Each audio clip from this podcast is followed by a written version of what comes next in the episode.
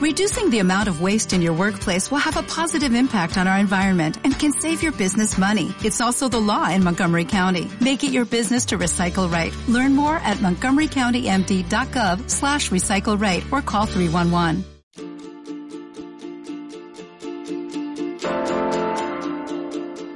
En Radio Intereconomía, Cuatro Dedos de Frente, un espacio en el que ocio y saber toman café juntos, con Mone Gil.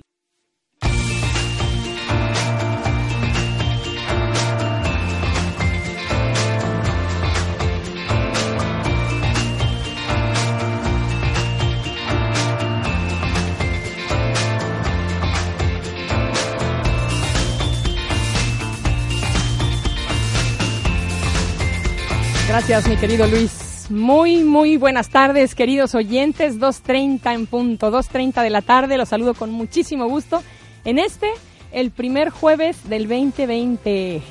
Primer jueves del 2020. Qué alegría me da poder estar otra vez aquí, aunque tengo una noticia que darles.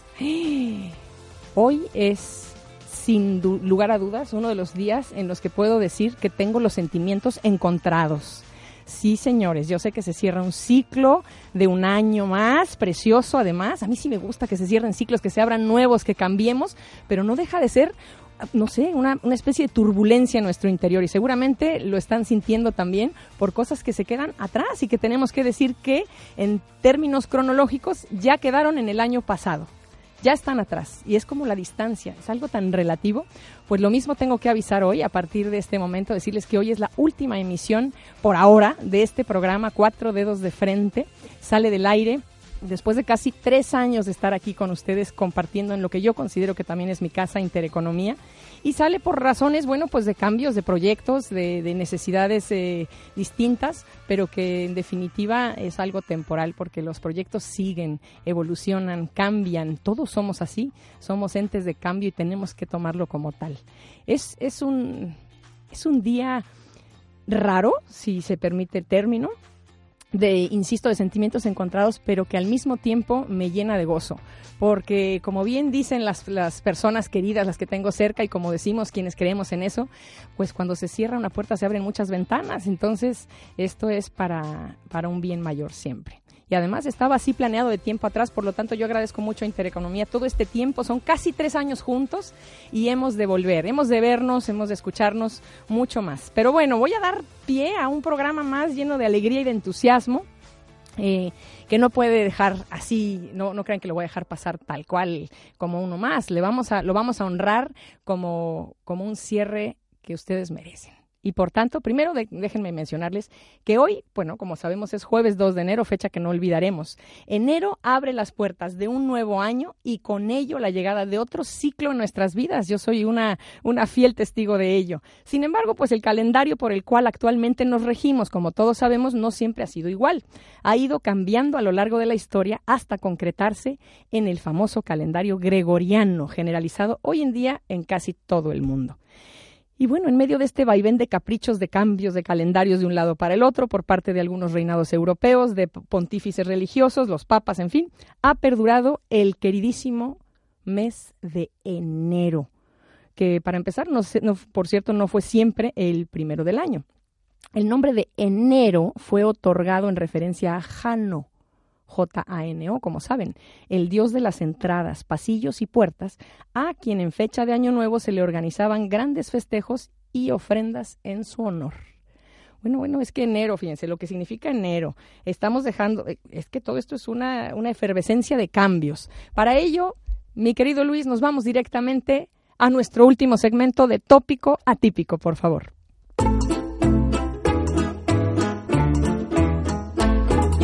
Tópico atípico. Datos curiosos, siempre diferentes. Pues hoy va a ser tan atípico, tan atípico que me van a disculpar porque me va a tomar un minuto más de, tiempo para dar este segmento, porque les quiero contar un cuento que me gustó mucho, les quiero leer este, esta maravilla cuento que me pareció ad hoc a lo que vamos a entrar y además con mi gran invitada, una amiga que precisamente se hizo amiga gracias a su visita en este programa y a quien le pedí que viniera a cerrar conmigo.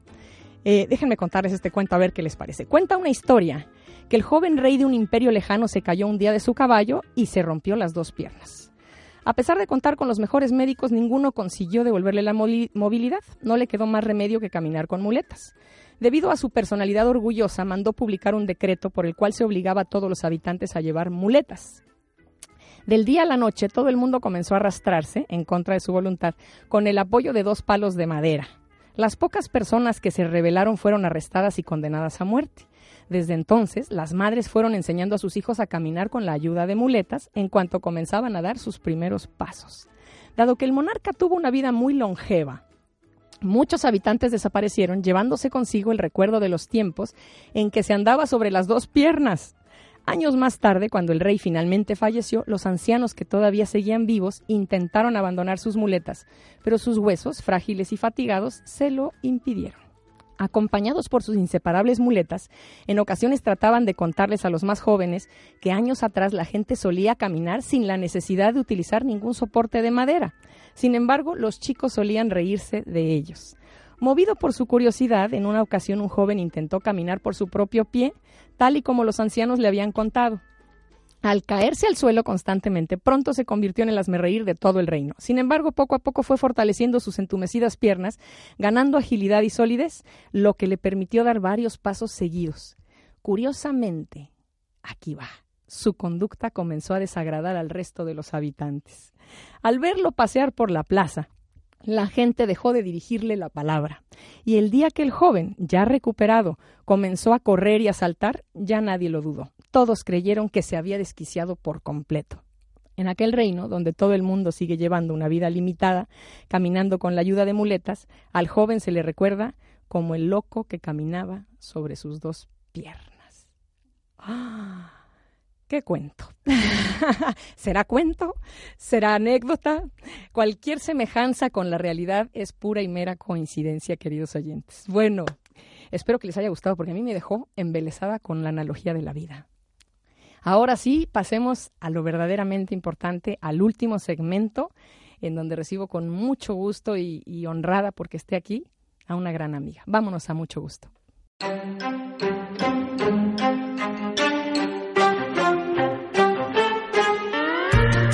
Mucho gusto. Conozcamos a alguien verdaderamente interesante.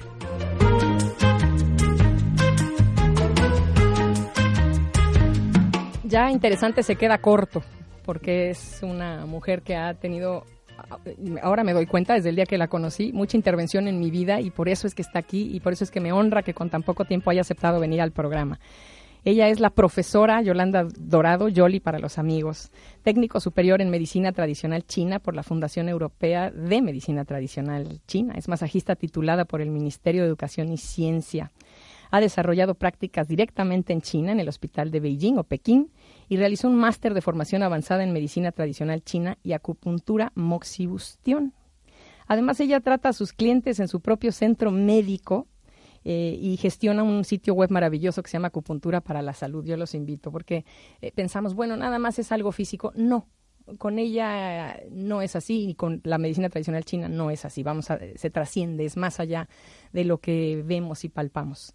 Y ella está aquí conmigo eh, por muchas razones, pero el simbolismo que le quiero dar a este cierre, también deseosa de que hubiera venido otra, otra gran amiga que se hizo aquí, que hoy no pudo estar con nosotros, Alicia López Los Santos. Ellas han formado parte crucial de estos, de estos tres años. Eh, no se han visto siempre en, eh, me refiero aquí en el, en el estudio, pero han tenido mucho que ver con los contenidos de los programas, han estado ahí eh, con la verdadera amistad que deseo a todos que tengan con las personas. Y, le quiero agradecer su presencia porque vamos a hablar hoy de cambios y más desde la perspectiva de, la cultura china. ¿Cómo estás, Yoli? Gracias por estar aquí en un día tan importante. Estoy encantada de estar a tu lado como siempre, pero sí que es verdad que quiero decir varias cosas si me lo permites. Gracias de corazón por invitarme a estar aquí, de verdad. Me parece muy importante y bueno, estoy encantada de acompañarte en este día. Te voy a echar de menos mucho, no solo yo, te vamos a echar de menos mucha gente, Mone, porque nos acompañabas, eh, nos seguirás acompañando, lo sé, eh, y de verdad eh, tu, tu humanidad, tú el querer tratar todo, el querer abordar todo y el querer conocer todo ha sido un descubrimiento. Gracias de corazón por darnos voz a los sin voz. Gracias. Y desde luego, amiga, para siempre. Muchas gracias a ti. Ay, van a decir, este programa va a estar muy sentimental. No se preocupen, lo vamos a, canalizar de una manera que a todos nos trascienda. No se trata nada más de ponernos al aire gracias a una y a la otra, pero gracias por el ejercicio de la gratitud, mi Yoli querida. Eh, en realidad, eh, darles voces como menester de cualquier ser humano, porque estoy segura que habemos, no, no existe la palabra, de que hay muchos curiosos en este mundo. Y esa curiosidad sencillamente tiene que trascender y difundirse para que entonces empiece a, a, que los curiosos no se sientan tan raros ni tan locos, ¿no? Qué bueno que a los que dejemos esas muletas no nos sentamos no nos sintamos locos. Eso es. Yo quiero que yo creo que todos en, en, el fondo nos queremos soltar y queremos caminar en esas piernas que tenemos. Y, y, yo creo que con ese cuento que, que ha tenido lugar en tópico atípico, precisamente hay una, una gran verdad junto a la medicina tradicional china, que es eh, todos estos paradigmas que traemos. Como hemos dicho, hace frío, entonces por eso tengo gripe. Somos un poco básicos a veces porque eso, ese mensaje se nos ha dado. Y, y también es válido, pero nos ha dado una limitación tremenda como seres humanos. Yo sí, sí nos la ha dado, sí. Sí, porque se nos ha dicho, pues eso, eh, eh, tienes que coger las muletas, las cogemos. El cuento ha sido maravilloso, ¿no? Sin pensar en todo lo que eh, podemos llegar a hacer, porque no somos solo un cuerpo, somos un cuerpo, somos una mente y somos un alma. Llámalo corazón, llámalo lo que sea, ¿no? Pero sí que es verdad que mm, tenemos tenemos que ir a ese, hacia ese movimiento, porque como dice la medicina china y los chinos y el propio taoísmo es eh, el movimiento es vida, por eso tiene que haber cambios, porque sin cambios no hay movimientos y sin movimiento hay muerte, no hay vida, eso es. De hecho, tener cuidado todos, y qué bueno que dices esto, Yoli, sin caer en fatalismos, tener cuidado de estar muertos en vida. Es lo peor. Quizá es mejor, si hemos de utilizar este cliché, arrepentirnos de, de cosas que dejamos de hacer. Claro. Eh, porque significa que que estamos vivos, como bien dices tú, y yo creo que aquel que no hizo nada para no tener, cometer errores, pues se quedó muerto en vida, se quedó en el sofá de la vida. Por supuesto. Entonces, eh, qué programa tan... Es un programa que va a tener muchas aristas. Yo, de hecho, eh, lo pensé mucho, quiero comentártelo sinceramente y hablarle así a la audiencia pensé por dónde llegar, porque para mí también es hoy, soy el, el ente más vivo que puede decirles y hablarles como testigo fiel de que se cierra un ciclo y que son cambios y que incluso físicamente se experimentan sensaciones extrañas pero no son tanto de temor como de incertidumbre o de inquietud o de, este mariposeo. ¿Y ahora qué viene? ¿Qué va a pasar? Yo tengo claro qué va a pasar, porque tengo muchas inquietudes y muchos planes y muchos proyectos en el tintero que ya había dejado ahí rezagados, como escribir, que, que lo tengo que hacer, pero ciertamente es estar en una habitación, estar acostumbrados a un escenario y de pronto cambiar. Y eso nos cuesta trabajo a todos los seres humanos, está en nuestra naturaleza. Claro, pero porque eh, nos acostumbramos a, agarrarnos a las cosas. Sobre todo. Eso es apego. eso es, al apego, a la, a la comodidad. Y entonces eso muchas veces nos impide el estar vivos, el empezar otras cosas, el vivir. Fíjate que en la medicina china una de las teorías bases son los cinco movimientos. ¿Vale? Y son cambios, y son las estaciones. Y esos cambios los tenemos que hacer también nosotros en nuestras vidas. Todo pasa por algo, Moni. En esta vida todo, tanto lo bueno como lo malo, lo malo pasa por algo. Lo bueno lo disfrutamos, pero de lo malo aprendemos, con lo cual también es necesario. Por supuesto. Eso que llamamos malo, que a lo mejor no es tan malo. Ves, tú ahora mismo cierras aquí un ciclo precioso en Intereconomía. Ay, sí, me encantó pero te vas a dedicar a qué? A vivir. Sí. A empezar a vivir escribiendo, dedicándote a, muchísimas cosas. Bueno. El apego hay que dejarlo. Es verdad. Es importante. Bueno, y dejo este ciclo con intereconomía. No sabemos qué, qué, suceda porque precisamente por no soltar, como las parejas que no sueltan a la pareja, no saben lo que está pasando enfrente. Dicen por ahí, si de noche lloras por el sol, las lágrimas te impedirán ver las estrellas. Sí, sí. Y es así. Así es. Y, y yo te, te, concedo razón al tenor del, de los apegos eh, probablemente, no, no, es mi caso, porque no, no lo vamos a tomar como ejemplo, pero probablemente personas que no quieren cambiar sabiendo que lo que tienen no está bien, no está cómodo. Y no les están haciendo felices. No. Pero entonces, ¿cómo voy a cambiar? ¿Y a qué? ¿Y si es peor que lo que ya tengo? Y todas estas preguntas que vienen. Peor no puede ser. No puede ser. No puede ser. La única constante no. es el cambio. Claro. Yo, yo quiero comentarte algo que a mí me gustaría que entráramos en, en esta materia de la cultura tradicional china y cómo toman uh -huh. los cambios desde el cuerpo, como bien has dicho tú. Sí. Cuando tú dices que es movimiento, cuando hemos ido nosotros, yo sí me confieso, mi familia y yo hemos ido a verte a ti, a Cris, a todas las que están en el centro. Eh, no, nosotros te decimos, me, no sé, tengo una dolencia en este brazo y nos haces unas preguntas que nos parecen raras. A, bueno, a nosotros ya no, pero habrá personas que digan, ¿y qué tiene que ver? ¿Qué, qué soñé ayer? O qué sé yo. Y, y, entonces es porque precisamente todo es una asociación de movimiento es y de emociones. Claro, claro. Es que todo está unido. O sea, la tendencia eh, occidental es a ver el cuerpo en partes. Es como si tú coges una máquina y la separas y la empiezas a ver por partes. El cuerpo se tiene que ver en un conjunto entero y somos física, ¿eh? tenemos cuerpo, pero también tenemos mente y también sentimos. ¿Vale? O sea, todo eso lo tenemos que ver unido. La medicina china lo ve unido, no lo ve indivisible. Por eso eh, llega a la raíz de los problemas, porque lo trata en un todo, en un conjunto, te trata el todo. A ti te duele el codo, muy bien, te duele el codo, pero yo voy a investigar, no yo, la medicina china va a investigar por qué te duele el codo. No solo te voy a tratar el codo, a lo mejor es un problema. Una miopía total, ver el codo solamente. Sí, claro que es una miopía, es, es acortar, ¿no? Y tratar a pedacitos. Sí. Y a pedacitos al final no terminamos de arreglar prácticamente nada, porque siempre tendremos que poner parches, parches, sí. parches. Entonces las preguntas vienen para tratar el todo.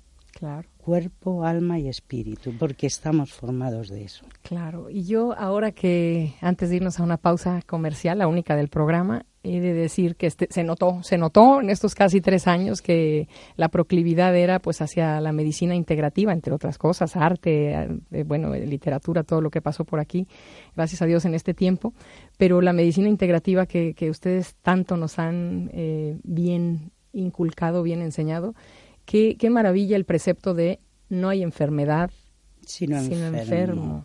Es no es, es lo mismo mi codo que tu codo. Yo no te voy a curar, te vas a curar tú. es que es la máxima. Claro. Es así. No hay, no hay enfermedad, hay enfermo. Así como dices, no te voy a curar, te vas a curar tú, tampoco es, no es el 2020 el que viene bueno, somos nosotros los que vamos los que a ser buenos el bueno, 2020. Sí. Bueno, ya aquí Luis con toda razón me dice, Mone, apurémonos para ir a la pausa comercial y regresar a seguir hablando del paradigma del cambio. Vamos, oyentes, no se nos vayan. Esta es la última emisión por ahora del programa Cuatro Dedos de Frente. Ya volvemos, estamos con Yolanda Dorado, especialista en acupuntura china. Ya venimos.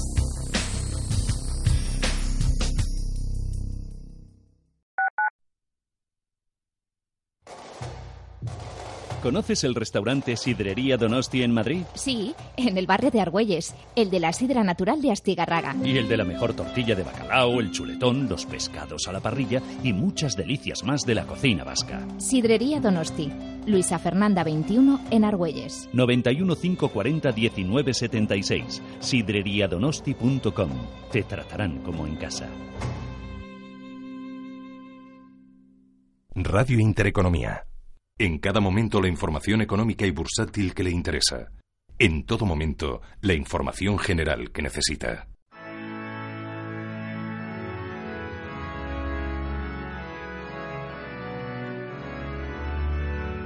La tradición de poner el Belén en el mundo se remonta a la Navidad de 1223 en la villa italiana de Grecho.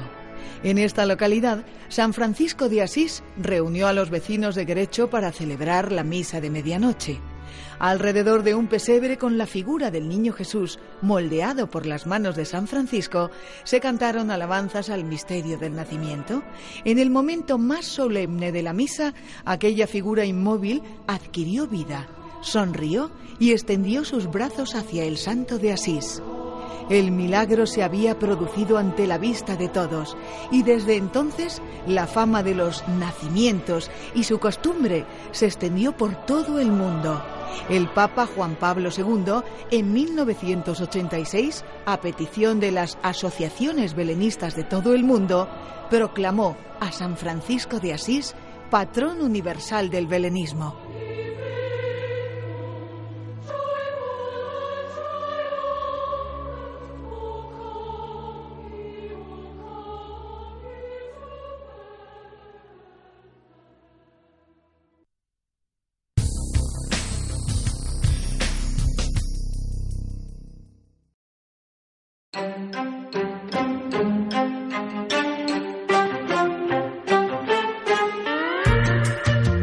Toma café con Monegil en cuatro dedos de frente.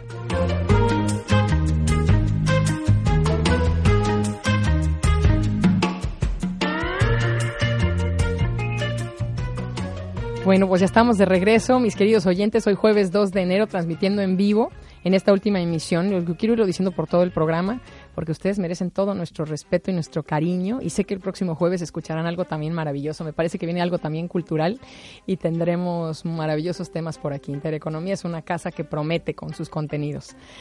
Bueno, pues estamos hablando de los cambios Ay, Dios mío, los cambios. Pero es que todo el día estamos cambiando y no nos damos cuenta y nos negamos a ello y, nos aferramos a las cosas y seguimos. Yo, yo tomé un artículo que quiero compartir contigo, Yoli, y por supuesto con nuestros queridísimos oyentes, de Borja Vilaseca, un joven fundador, bueno, los, tiene súper jovencito, del Executive and Self-Development Institute, de, de desarrollo personal. En realidad, más allá del desarrollo personal o no, me gustaron, me gustó la manera en la que él plasma los siete enemigos del cambio porque tenemos mecanismos de defensa, ¿no? Es lógico, es automático, eh, luego luego sacamos eh, la, armadura, a mí déjenme donde estoy, no sé qué vaya a venir, sé que no estoy muy bien, pero prefiero no moverme, en fin, todos.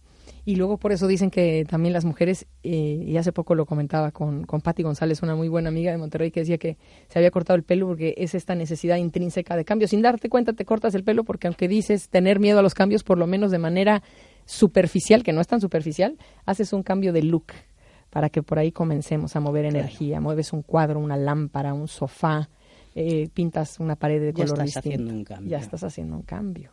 Ya hay movimiento. Por ya hay supuesto, vida. mueves tu cama. Y fíjate, él dice que, bueno, evidentemente, esto ya sonará muy lógico, pero déjenme desmenuzarlo. El primer mecanismo de defensa que hay ante el cambio es el miedo. Sin duda alguna, lo voy a leer literal de él, el más utilizado por el statu quo como elemento de control social. Esto es fuerte. Cuanto más temor e inseguridad experimentamos los individuos, más deseamos que nos protejan tanto el Estado como las instituciones que lo sustentan. Basta con bombardear a la población con noticias y mensajes con una profunda carga negativa y pesimista, sobre todo porque está demostrado que estos se instalan en algún oscuro rincón de nuestro inconsciente alimentando así a nuestro instinto de supervivencia. Además, cuando vivimos con miedo, nos sentimos mucho más vulnerables y amenazados. Fíjate nada más. Y al buscar todo tipo de seguridades y certezas, cerramos las puertas de nuestra mente y nuestro corazón a lo nuevo y a lo desconocido, porque estamos más ocupados, preocupados por lo que nos quisieron inculcar y si nos la compramos completita, que por la innovación. Y porque el miedo bloquea y paraliza. Sí. Bloquea y paraliza. Sí. Entonces. Y yo voy a entrar, ya ni modo, me estoy, ni modo, me estoy aventando al ruedo, como decimos en México, ya que estoy en el último programa. Voy a decirlo aquí, queriendo España como mi propia patria. Tuve el gusto, así como tú y, y ambos creo que ambas lo, lo, seguimos, de tener aquí a Marcos Vázquez, el creador de Fitness Revolucionario. Maravilloso. No hay más revolucionario que él. Yo, yo lo conocí y dije, qué maravilla por la manera de innovar, por cambiar el chip. Y porque él dijo, Mone, es que yo no quería ser funcionario. Ese claro. era como el sueño de los padres de mi generación. Tú sé funcionario, asegura tu sueldo, quédate allí, tranquilo, ten una pensión. No estoy criticando a los funcionarios que nos escuchan, por favor, gracias por existir, pero que la mente siempre sea libre y que la creatividad no deje de existir y que, y que veamos más allá, no solamente por supervivencia. Y entonces él rompió esos paradigmas y hoy nada más es el blog en habla hispana de, fitness y, alimentación más escuchado en el mundo entero. Claro, le pasó como a mí. Cuéntanos eso. No, yo tampoco, vamos, eh, yo hice unos exámenes de oposición para entrar en, en la Universidad Politécnica y bueno, los aprobé, entré a trabajar cuando llegó la crisis. Yo ya había estudiado medicina china y la estaba ejerciendo a tiempo parcial. Y cuando llegó la crisis, bueno, pues decidieron despedir a algunos y entre los cuales afortunados estuve yo. Y yo lloraba y lloraba, en aquella época lloraba, Moni. Y un profesor, Juan Miñano, me decía, no llores, que te están haciendo un favor. Y yo no le creía. Y efectivamente me hicieron el favor de mi vida, porque ese cambio me obligó a dedicarme a lo que más me gusta en esta vida, a la medicina china. gracias, le tienes que dar las gracias. Se las doy a diario, te lo puedo asegurar, a diario. Me han llamado después para volver a trabajar con ellos, porque bueno, ahí están y siempre les he dicho que no ya no. Pero que muchas gracias por la patadita. para salir al escenario. No hubo patada más bien dada. O sea, la mejor patada que manda en mi vida, te lo puedo asegurar, me encanta. Porque me hizo enormemente feliz. Claro que sí ya que tú no lo haces por cuenta propia, entonces nosotros te movemos, el universo con fábula, te movemos para que hagas algo. Todo en esta vida pasa por algo, Moni. Todo, todo. Y sabes una cosa, Yoli, que aquí hablando como en un, en un plan más bohemio, les he de decir que cuando nos dicen siempre, siempre hay un por qué sucedió. Y yo los invito, cariñosamente, porque lo he aprendido a lo largo de este tiempo, a que más que pensar por qué, es que el por qué mira al pasado. Mejor pensemos para, qué el para qué vea el futuro. Y vean qué semántica tan sencilla. ¿Por qué? Pasado. Si se fijan, ¿ves que pasó por qué? Y depresión. Sí. ¿Y para qué tiene muchas connotaciones? Es el porvenir, es esperanzador, abre puertas, nos pone creativos. Entonces, ¿para qué está pasando esto? No se pregunten por qué, pregúntense para qué. Y van a ver el cambio hasta en la pregunta y en la, en la manera, cómo se modifica, si me permiten, el chip mental. Porque dices, ay, ¿para qué? O sea que vienen cosas buenas, vienen capítulos nuevos, no porque, claro, es que como cambiaron de jefe, me, me, despidieron de mi trabajo. No, no, no, no. Ese es porque esa es una causa, esa es una, esa fue el, el que detonó, pero no es por eso, es para qué. Y ahí viene una enorme modificación. Déjame contarte cuál es el segundo mecanismo de defensa que, que es eh, una cosa muy curiosa. Yo no lo había comprendido así, es el autoengaño. Mm. Otro mecanismo para no generar cambios. Mentirnos a nosotros mismos, por supuesto sin que nos demos cuenta, para no tener que enfrentarnos a los temores e inseguridades inherentes a cualquier proceso de cambio o transformación. Para lograrlo basta con mirar constantemente hacia otro lado, tratando de no pensar ni hablar sobre aquellos temas y asuntos que puedan incomodarnos. ¿Eh? Fíjate, el, autoengaño es así. No, no, no, yo estoy viendo, estoy, no, no, no, de verdad, es que yo, a mí no me muevas. Yo de verdad estoy súper contento con mi trabajo y no le ves una sonrisa por ningún lado y dices, bueno, pues felicidades, si estás contento con tu trabajo. Raro que no lo plasmes en tu histrionismo, pero bueno, felicidades. Y es así.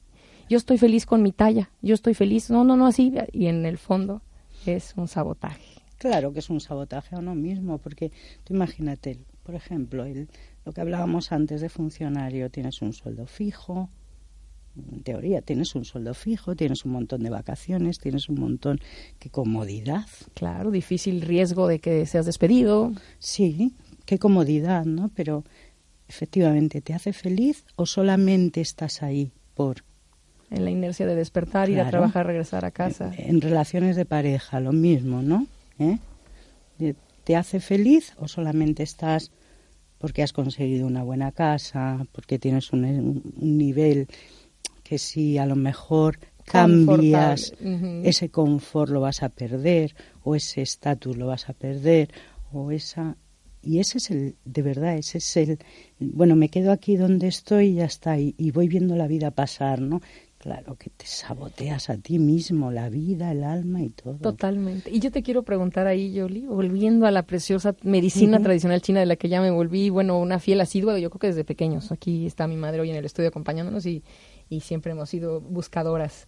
Eh, ¿Cómo se manifiesta, cómo se somatiza cuando hay un estancamiento? Pues mira, lo primero, lo primero, cuando hay un estancamiento, lo primero que viene es la ira. Eso, pero cuidado, no nos llevamos a engaño, no es una ira colérica, es estar eh, pues enfadado eh, con, el mundo, contigo, sin ser colérico, pero nosotros lo denominamos como ira, ¿vale? Ese es el primer proceso.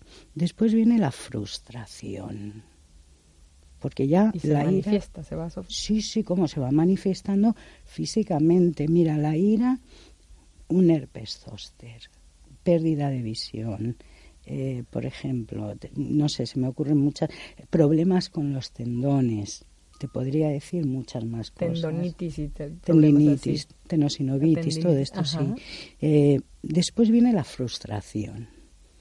Y después de la frustración viene la pena la pena, problemas pulmonares, esas alergias, es que tengo alergia y no se me quita con nada, esas, no sé, esas, y luego aparte, bueno, pues el, esas emociones te van haciendo, por ejemplo, no descansar bien. Tú sabes que cada emoción rige una hora, o cada movimiento de esos cinco movimientos rige una hora. Los que ah. podamos tener ira, nos despertaremos, todas las noches entre la una y eh, los que tengamos pena entre la una y los que tengamos ira, perdón, entre la una y las tres, los que tengamos pena entre las tres y las cinco. ¿eh? Y así sucesivamente. Esos despertares frecuentes, todas las noches, todas las noches me despierto a las tres de la mañana. Ay, Dios mío, ay, Dios mío pues algo te pasa. pues se manifiesta. ¿De 3 a 5 es pena? De, de 3 a 5 es, eh, de 3 a 5 es, es, eh, es ira, perdón. Pena e ira, sí. De, sí, eso es. Bueno, en la madrugada ahora, es mismo, pena. Sí, ahora, ahora mismo así Uno se u otro, no sí, importa. pero efectivamente a las 3 es, es ira seguro, de 3 a 5. ¿Se puede ira. romper eso? Claro que se puede romper gestionando las emociones, Mone. Aprendiendo a llevar esos cambios, aprendiendo a ser feliz contigo mismo, a disfrutarte como eres, a no eh, a ir por la vida con la cabeza alta, sin hacer daño a nadie, sin que tampoco te importe el daño de nadie. Porque si yo ahora me enfado contigo y yo discuto contigo, ¿eh? la que estoy discutiendo soy yo. Y la que me enfermo soy yo. A ti al final no te va a afectar. Entonces, ¿se puede cambiar? Claro, todo se puede cambiar en esta vida. Y más nosotros, que de verdad el cuerpo es la máquina más perfecta que existe. Ay, qué preciosidad hemos. Claro, entonces. tenemos. ¿por qué, ¿Por qué vamos a tener unos sentimientos eh, que nos están enfermando, que nos están perjudicando, cuando de verdad lo más fácil es modificarlo? En vez de decir, es que me ha hecho, es que me ha hecho, es que me ha hecho, pues a lo mejor hay que preguntar, bueno, a lo mejor... Que propicie. Claro.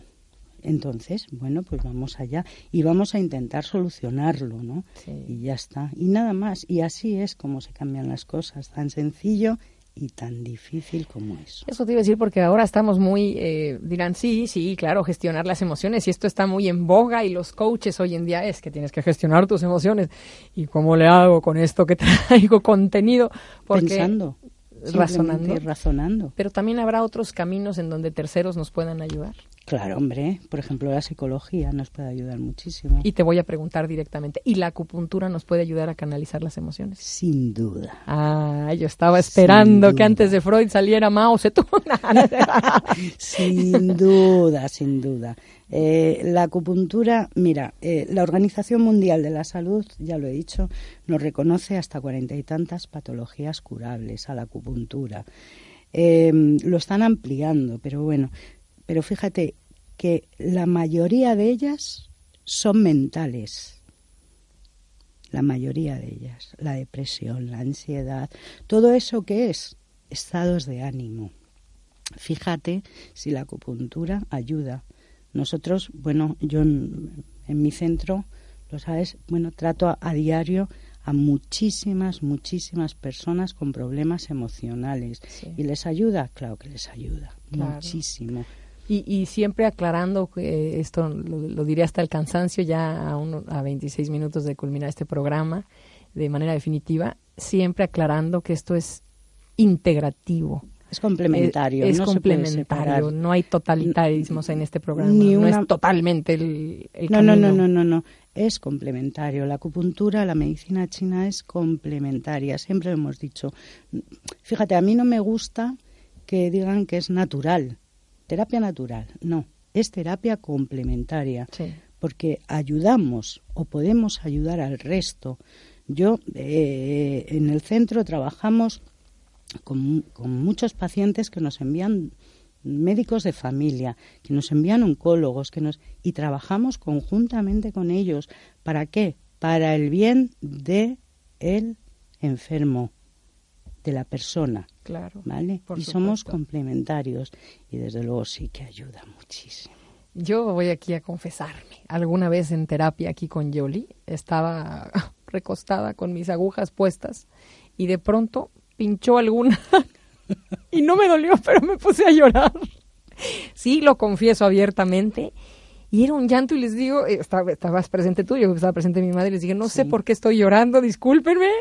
Va a decir Luis, pues porque eres mujer y las mujeres lloran así a destajo. No, no, no, créanme, queridos oyentes, que fue como abrir una llave. Claro. Y, eh, de pronto me dijiste, esto es normal y esto es buenísimo. Y yo decía, es que no sé qué tengo. Pero créanme que no era que la aguja me estaba lastimando, sencillamente diste. Se te quitó ese bloqueo. Era un bloqueo, hablando de bloqueo. Claro, se te quitó ese bloqueo que tenías. Salí muy ligerita, ¿eh? Fue maravilloso. Yo soy fuerte, yo no puedo llorar, yo no, no, yo, no, yo no, yo toda alegría, toda todas, felicidad. todas somos así, también, Sí, sí, sí, yo como yo. yo como, como yo, ¿no? Y en ese momento quitas el bloqueo y entonces dices, no sé qué me pasa, pero y lo necesitas. Y a fluir. Claro, claro. Y, a fluir con el cambio y a fluir con esto. Es que mira, hay que saber reír, hay que saber llorar, hay que saber enfadarse.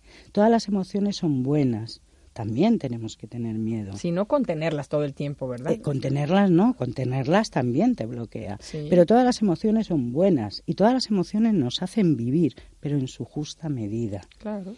¿Vale? Si tú eh, esa emoción la contienes o la expresas demasiado, ¿qué estás haciendo? Quitar el equilibrio que tanto promulga la medicina tradicional china. Y entonces, en cuanto ese equilibrio se va, ¿eh? en cuanto se va, te enfermas. Sí. Ya está. Entonces tú tenías un bloqueo, pero a mí me pasó lo mismo, ¿eh? Sí. En la consulta de mi queridísima maestra Pei Wei Sansia. Un saludo desde aquí. Me pasó lo mismo, solo me puso una aguja hace ya muchos años y me pasó abrió la llave. abrió la llave, claro, del bloqueo y eso es bueno, eso es bueno. Es una delicia. Claro. Porque además no, no podía yo razonar ¿Qué me hace llorar? No lo sé, estaba yo. Uh. y ahí hice la confesión.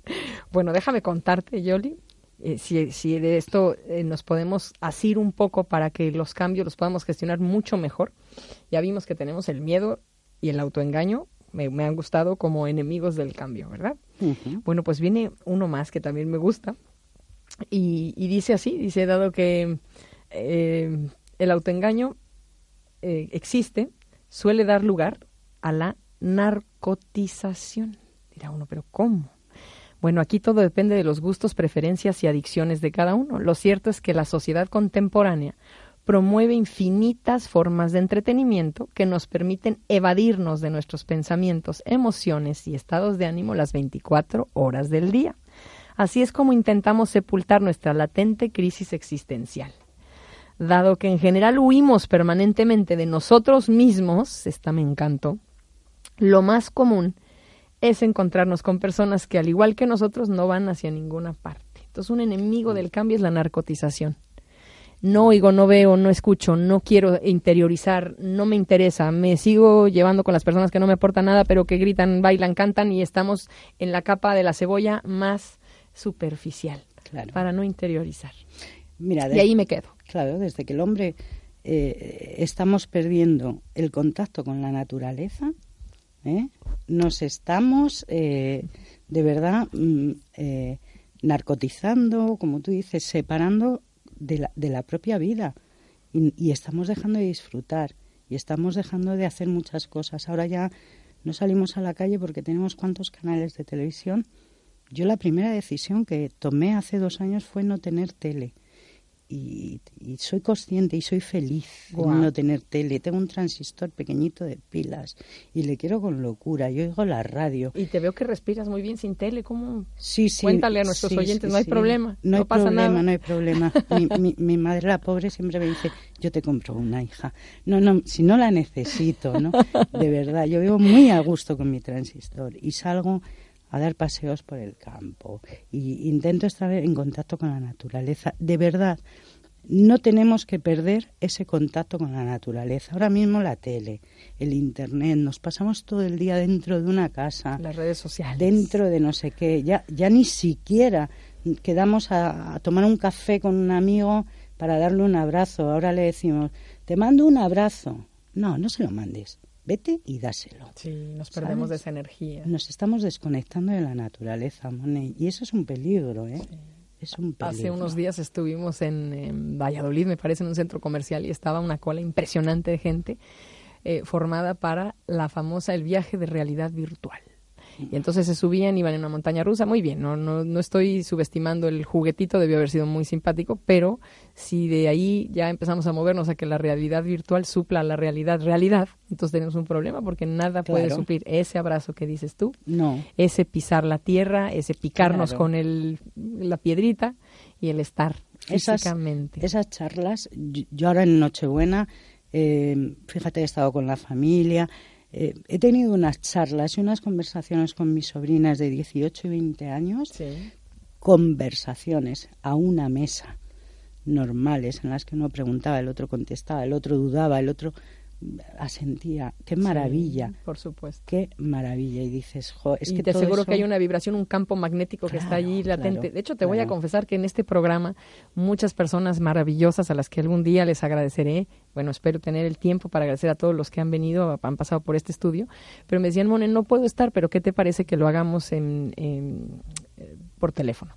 Y nunca acepté. Tengo que confesarles que no acepté porque nada para mí suple la presencia como estás hoy aquí, Yoli, el aquí y el ahora y el poder ver y el podernos intercambiar miradas y el poder estar físicamente. Porque si bien el teléfono, bueno, pues es una entrevista, pero esto es más una charla, una conversación, un momento, nuestro espacio. y el que no estén físicamente. A la mesa. Sí, así fue, así ha sido todo este tiempo. Así que yo coincido contigo y qué bueno que esa Navidad fue así para ti, con tus sobrinos.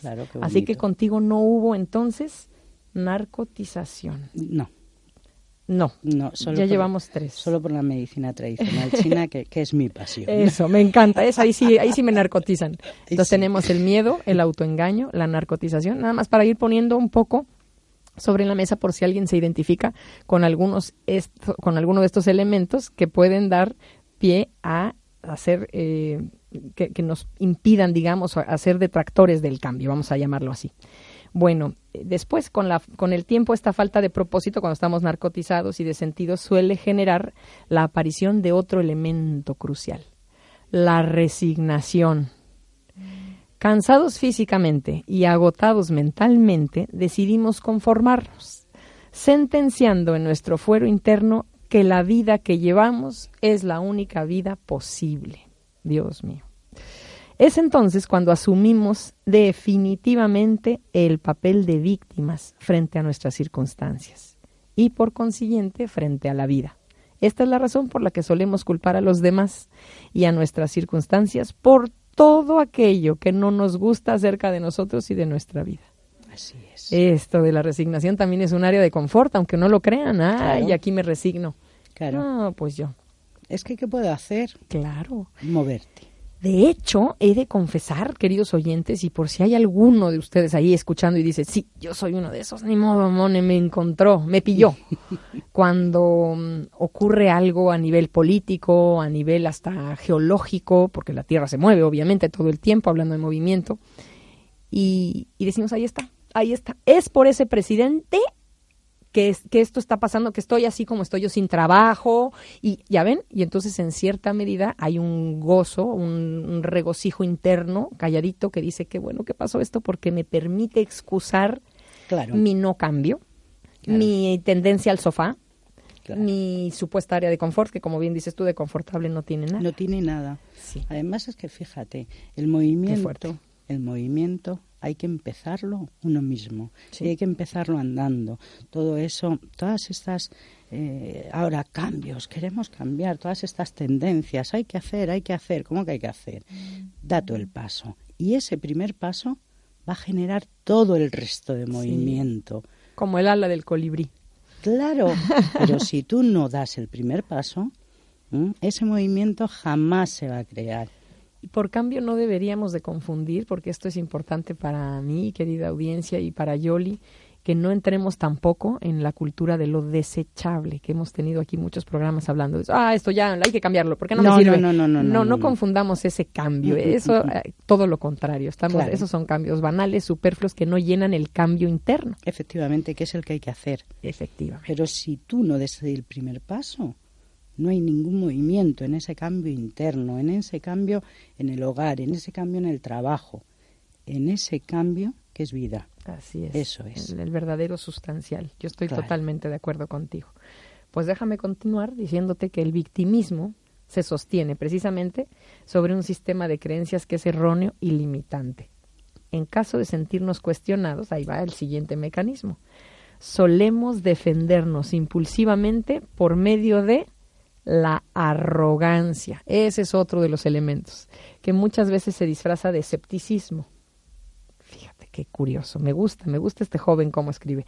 Esta es la razón por la que solemos ponernos a la defensiva frente a aquellas personas que piensan de manera distinta a nosotros, insinuándonos que el cambio todavía es posible nos ponemos arrogantes. Al mostrarnos soberbios e incluso prepotentes, lo que intentamos es preservar nuestra identidad rígida y estática, que quiero hablar de eso, cómo se manifiesta en el cuerpo, de manera que no nos veamos obligados a cambiar. Entonces, como no quiero cambio, me pongo en mi verdad, soy arrogante, único, mi verdad es única, en realidad no, pero es que tengo miedo, pánico al cambio, pero ya me tuve que poner arrogante ante el que me propuso un cambio. Y viene la rigidez, la soberbia, y muchas veces dice aquí se disfraza de escepticismo. Ah, no creo. Yo tengo un negocio, ¿no? Yo te lo cuento y tú lo sabes. Yo tengo un negocio que quiero mucho. Pero yo noto desde que comienzo a plantear mi negocio personas que tienen los brazos cerrados, así, así es, Luis, exacto, y los hombros para arriba, como bien has hecho tú, las piernas cruzadas, la cara de escépticos. Ahí no entra. Todavía ni he comenzado, ¿no? Y, y, yo traigo un entusiasmo a flor de piel, y luego comienzas y vas hablando, y luego descubres que esa persona pues no tiene otra cosa más que miedo es lógico, pero se muestra en todas las facetas arrogante, escéptico, burlón. Incluso he, visto gente que está burlona y yo digo, no es amone, no es personal, ni siquiera sabe de qué va mi negocio, ni siquiera le he comentado. Y, y una vez que comienzas a entrar en su para qué y te das cuenta que tiene, hombre, como todos, temor al cambio, ya empieza como a aflojar y empieza como que los hombros empiezan a, distender y ya, ya, ay, muy bien, y ya como que esa arrogancia se va disipando. Pero todos somos así en cierta forma, ¿eh? Pero, pero puede ser porque nuestros propios complejos nos hagan ser arrogantes. Exacto. ¿Para qué? Para que tú no veas mis complejos, para que tú no veas mis fallos. Sí, pues es una coraza. Claro, claro, Y en cuanto eres capaz de quitar la coraza, entonces sale la auténtica personalidad. Pero lo primero es eso. Fíjate que estás diciendo ahí muchas cosas de los cinco movimientos de la medicina tradicional china, Mone. Enuméralos, Yoli. ¿Cuáles son esos cinco movimientos exactamente? Pues mira, es la ira o emociones retenidas, la alegría desbordada, pero la alegría desbordada esas personas que ya llegan a rozar la locura, la obsesión, la ah. obsesión. Yo tengo obsesión por el dinero, por tener una casa mayor, el coche, no, obsesión, por tener los hijos más listos, por tener obsesión, la pena, la pena, y fíjate, el miedo, y bueno, y otra vez volvemos a la, ira. ira, pena, obsesión, lo dije en desorden, perdóname. Ira. Ira. ¿Mm? Alegría desbordada. Alegría desbordada. Sí, casi locura. Sí. Obsesión. Obsesión. Pena. Pena. Y miedo. Y miedo. Ah, esos son los cinco. Los cinco, sí. Las cinco emociones. ¿eh? Que bloquean. Eh, sí. Los, las cinco pasiones. Las cinco pasiones. Pasiones. Y luego están los, luego los clásicos decían las cinco emociones y los siete deseos. Pero son? todo eso todo eso ya no, no, no. No, nos, vamos a ir a un programa. nos vamos a ir. Y luego le voy a decir Intereconomía, no me voy porque tenemos que hacer otro nuevo programa. Nos quedamos hasta las 10 de la noche. Efectivamente. Yo por mí me quedaba a tu Ay, yo también a tu lado siempre. Y así seguiremos. Pero bueno. Bueno, pues ahora, después de la resignación, perdón, de la arrogancia que se disfraza de escepticismo, y por si alguien se vio reflejado en ese, en, en ese mecanismo de defensa ante el cambio, eh, después la arrogancia también puede mutar, dice este chico, hasta convertirse en cinismo. bueno, ¿a qué punto llegamos y todo por no querer cambiar? Tan fácil que era desde el principio haber dado el cambio. dice, sobre todo tal y como se entiende hoy en día. Es decir, como la máscara con la que ocultamos nuestras frustraciones y desilusiones y bajo la que nos protegemos de la insatisfacción que nos causa llevar, llevar una vida de segunda mano completamente prefabricada. Tal es la falsedad de los cínicos que suelen afirmar que no creen en nada, poniendo de manifiesto que en realidad no creen en sí mismos. Efectivamente, por eso gente acomplejada. La gente, a ver, es una opinión mía personal, ¿eh? cuidado, pero yo creo que la gente más acomplejada es la que en cierta medida más ataca y sobre todo es la más sarcástica. Mm, sí, sí, sí, sí, sí. Irónica, pero, pero, hacia los demás hiere. Sí, eh, esas bromas hirientes, pesadas, ¿no? Que luego te dicen, es una broma. Bueno, pues sí, seguramente bajo mi punto de vista, y es mi opinión, no lo sé si será acertado o no, es por su propio complejo. Pero si está probado que los niños bullying, por ejemplo, los que hacen bullying, ¿no? Eh, no el buleado, sino el que hace el bullying, pues tienen muchísimo miedo. Claro. Y está, en su coraza inmediata es, mi mecanismo de defensa es yo ataco, yo me burlo, yo me mofo, yo soy sarcástico, yo hiero antes de que a mí me hieran. Pero es que esa es la propia naturaleza, Mone. ¿Qué hace un perro cuando tiene miedo? Ataca. Claro ataca. ¿Qué hace un hombre cuando un, hombre me refiero al, ser humano? ¿Qué hace un ser humano cuando tiene miedo? Cuando tiene miedo, mucho, mucho miedo, ataca. Ataca o se paraliza y bloquea. Sí. Ya está. Esas son las dos emociones. Esas son las dos acciones del miedo. Sí. Entonces. Yo creo que el miedo es como el al que tenemos que es maravilloso el miedo, como siempre se ha dicho aquí en otros programas, ¿no? El miedo nos mantiene alertas, nos permite no hacer una serie de... Secreta adrenalina y nos salva la vida. Exactamente. tenemos que tener esa... Sí, pero no el temor a la vida, el miedo a vivir, al cambio. El miedo a vivir. El miedo al cambio. Y ahí eh, leí un artículo también en el que hay que discernir muy bien cuando hay un duelo, hay una pérdida y cuando es un cambio porque son cosas que si bien se relacionan no necesariamente están no, tiene nada que ver. No y hay que vivir un duelo y hay que vivir un desapego y todo pero mm, pero no en la misma medida no en la misma no medida. en la misma medida efectivamente. Muy bien pues este cinismo por último déjenme decirles en qué se convierte el último mecanismo de defensa ante el cambio. ¿cuál creen? la pereza me encanta. No, no, me encantó este chico. Dice, aquí no nos referimos a la definición actual, sino al significado original que nos revela su raíz etimológica. Así, la palabra pereza procede del griego asedia, acedia, que quiere decir tristeza de ánimo de quien no hace con su vida aquello que intuye o sabe que podría realizar tú intuyes que puedes hacer algo y no lo haces, lo bloqueas. Uy, no importa la edad que tengamos, ni lo desoladoras o adversas que sean nuestras circunstancias actuales. Estamos a un solo pensamiento de dar el primer paso. Nadie dijo que fuera un proceso fácil, pero para comenzar a vivir nuestra propia vida y no la de los demás, el cambio es sin duda nuestro mejor aliado. Claro. La pena. Como tengo pena, me quedo parado. Como tengo pena, lloro.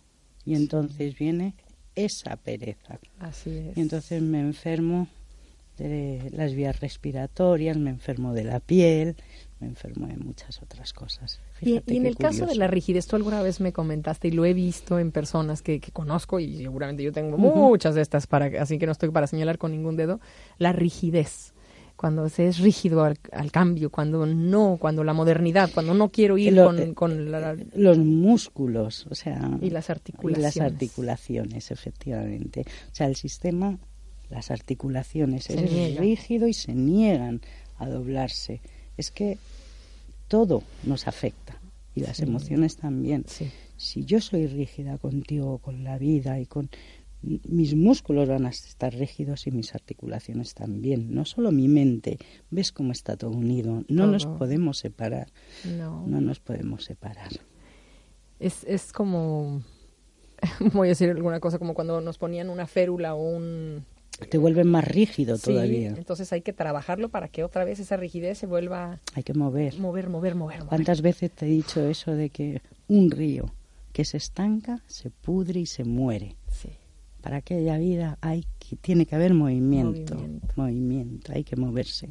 Por eso los médicos a las personas mayores les dicen, tiene usted que andar. Y las personas mayores lo ven como un castigo. No, no, de verdad no es un castigo, se lo dicen por su bien. Estoy de acuerdo. El movimiento es vida. Ay, nos quedan dos minutos. Bueno, pues dos minutos para, para cerrar este programa de la manera que ustedes merecen. Yo les voy a confesar que teníamos programado que hoy se transmitiera un programa, pero eh, con estas noticias recientes y estos cambios que se tienen que hacer, pues yo quise venir. Personalmente, vengo de Segovia, para despedirme como, como ustedes se merecen, mis queridos oyentes. Les doy las gracias muchas veces muchas veces por estar, porque yo sé que su oído me acompañó, sus inquietudes me llegaron, sus curiosidades, sus preguntas, gracias a quienes nos escribieron, gracias a quienes nos han estado siguiendo en Facebook, gracias a Luis que está en controles por su sonrisa, por apoyar, por estar, porque sé que tienen un trabajo que no se ve ante la radio, no se escucha, pero están ahí, sin ellos no sería posible, gracias a Intereconomía y gracias a todas las personas que pasaron por aquí tocando temas preciosos, aprendí mucho. Espero que junto con ustedes de acupuntura, yoga, meditación, mindfulness, puntura, felicidades a Juan Han, tarot, ¿por qué no? También hubo quienes nos juzgaron de fuerzas ocultas. Escritores, artistas, atletas, hablamos de suicidio, de drogadicción, Fundación Down, gracias, comedores compulsivos, tatuajes, matronas, transexualidad, gracias a Silvia Matogo, resiliencia, ludopatía, violín electrónico, Renato Cisneros, Itafa Sabané, Ana Utrec, a todos los que participaron. Siento mucho no tener el tiempo para mencionarlo, les agradezco muchísimo este tiempo compartido, los quiero, los quiero mucho Cuatro Dedos de Frente sigue vivo porque es una marca, porque es un sello que ustedes me han permitido hacer a lo largo de estos casi tres años. Y gracias a este espacio por, por prestar los micrófonos y por ser Intereconomía una casa que se abrió a todos los temas. Basta de estar etiquetando que si son de derechas, que si son de izquierdas. Es una casa abierta a muchos tópicos. Gracias Intereconomía, gracias Yoli. Gracias a ti por De todo corazón, gracias a mis compañeros Siempre gracias a todos los que me suceden después de este programa, los que me preceden. Un abrazo muy fuerte para todos, los quiero mucho y como bien se dice, continuará. Muchas gracias, hasta muy pronto. Cuatro dedos de frente, con Mone Gil.